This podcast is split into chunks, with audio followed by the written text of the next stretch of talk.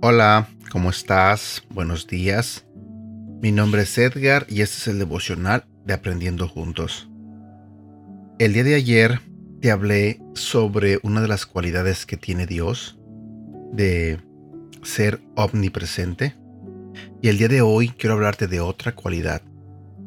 Hoy te voy a hablar sobre qué significa omnisciente.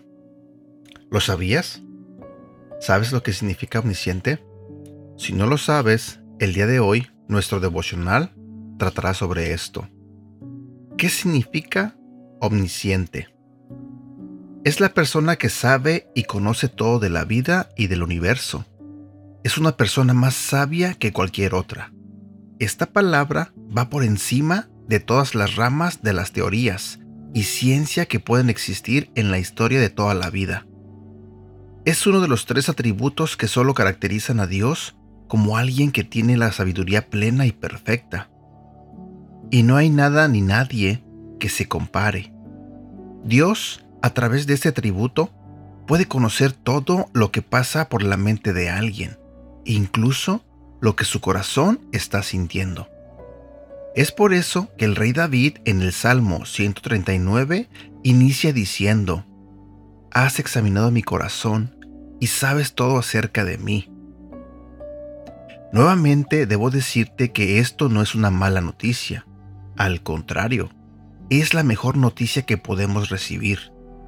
Es posible que lo primero que digamos es, si Él lo sabe todo, me va a rechazar, no me va a aceptar, o cómo va a amarme así. Y aquí es donde comienza su gracia. Nuestro Dios, omnisciente, que sabe todo, al ser el único que puede examinar el corazón y mente, es el único que puede juzgarnos, pero no nos juzga, nos ama, nos acepta. No hay nada oculto para Él que no quiera dejar atrás para tener una relación más íntima contigo.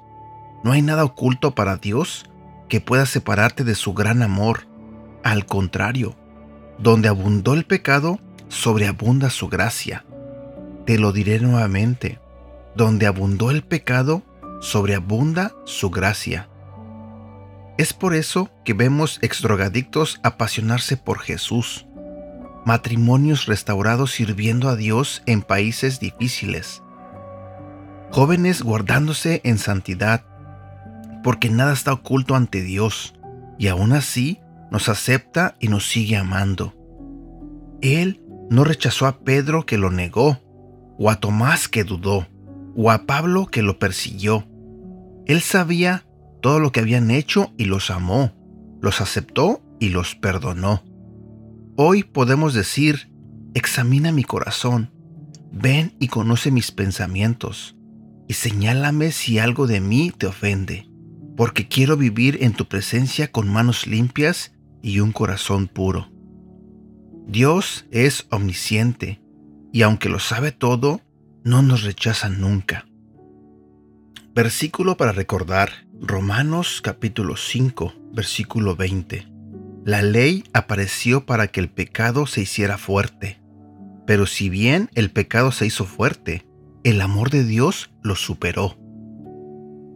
También quiero compartir contigo este otro versículo que se encuentra en el libro de Salmos, capítulo 139, versículo 23 y 24. Dios mío, mira en el fondo de mi corazón y pon a prueba mis pensamientos. Dime si mi conducta no te agrada y enséñame a vivir como quieres que yo viva. Señor, te doy las gracias por amarnos tanto, porque a pesar de que sabes todo de nuestra vida, porque a pesar de que sabes nuestros pecados, nuestras fallas, nuestras faltas, tú nos amas, tú nos perdonas y estás aquí con nosotros, Señor. Gracias por todo lo que haces por cada uno de nosotros. Gracias por tu misericordia, por tu gran amor.